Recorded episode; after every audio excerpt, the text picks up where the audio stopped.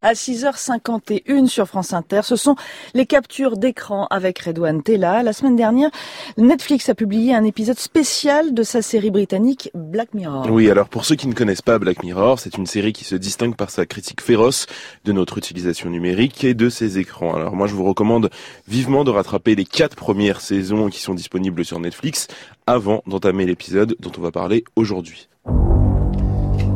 Je fais des rêves hyper réalistes, je pense à des choses super bizarres.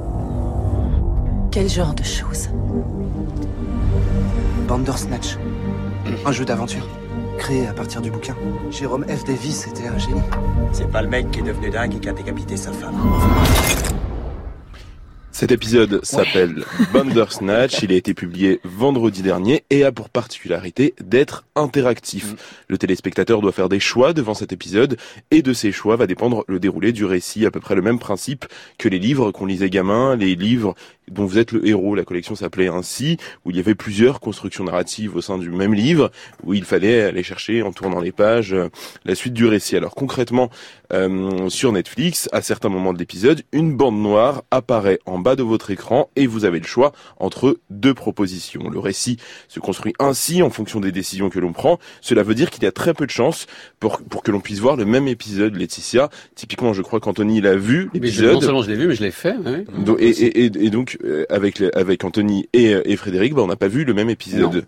Euh, chacun a donc sa propre expérience du Bandersnatch de Black Mirror. Et au moment de l'annonce, Redon, de la diffusion de cet épisode interactif, certains en fait se sont aussi interrogés, ça pose question, hein, sur, sur, la pertinence artistique du procédé. Bah oui, et à juste titre, tout l'intérêt d'une fiction, c'est d'être passif face aux événements qui se déroulent devant nous et face au choix narratif du créateur. Une bonne fiction est une fiction où l'on nous laisse pas le choix. Tout le monde se souvient des Misérables, personne ne se souvient d'un titre, d'un de ces livres dont vous êtes le héros. Bandersnatch n'échappe pas à la règle. Il est loin d'être, il est loin d'être du niveau, pardon, des autres épisodes de Black Mirror.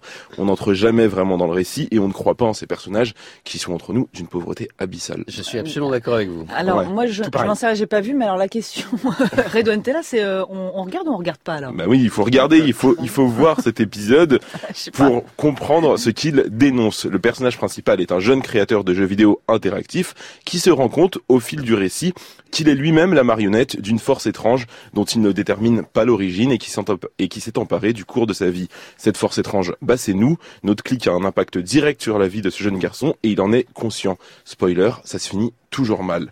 Alors à travers ce procédé, Black Mirror réussit une fois de plus à nous questionner sur la perversité de certaines de nos pratiques numériques, car oui, comme dans cet épisode, eh ben notre clic a du pouvoir sur les réseaux sociaux, il va même déterminer la manière dont les autres se comportent. Nos interactions numériques, likes, commentaires ou autres, ont de l'impact sur la construction personnelle de certains individus.